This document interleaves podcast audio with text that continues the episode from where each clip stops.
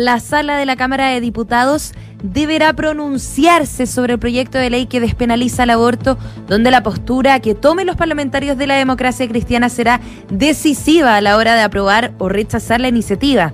Esto luego de que la candidata presidencial de la colectividad, Yasna Proboste, anunciara su posición favorable al proyecto en medio de un debate de cara a los comicios del 21 de noviembre.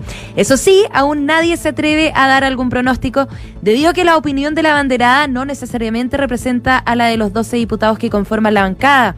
De hecho, fue la diputada de C, Joana Pérez, quien equilibró la balanza en la Comisión de Mujer y Equidad de Género para que el articulado se rechazara por siete votos contra seis.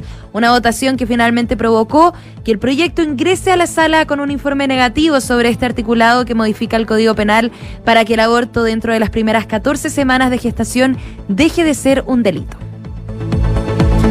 El gobierno se alineó con el Banco Central y anticipó una fuerte desaceleración de la economía para el año 2022.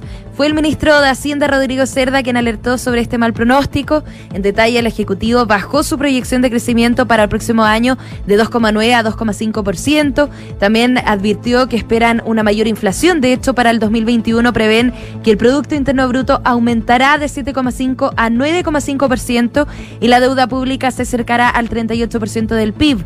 Así lo dio a conocer el secretario de Estado a portas de que la Cámara Baja vote el proyecto del cuarto retiro de los fondos de pensiones, donde distintos expertos han alertado que de ser aprobado, las personas tendrían mayor liquidez, lo que generaría una alza en la inflación coincidiendo con los pronósticos de la moneda y el Banco Central. Y el gobierno confirmó que el ingreso familiar de emergencia universal se seguirá entregando hasta noviembre, independiente del fin del estado de excepción constitucional.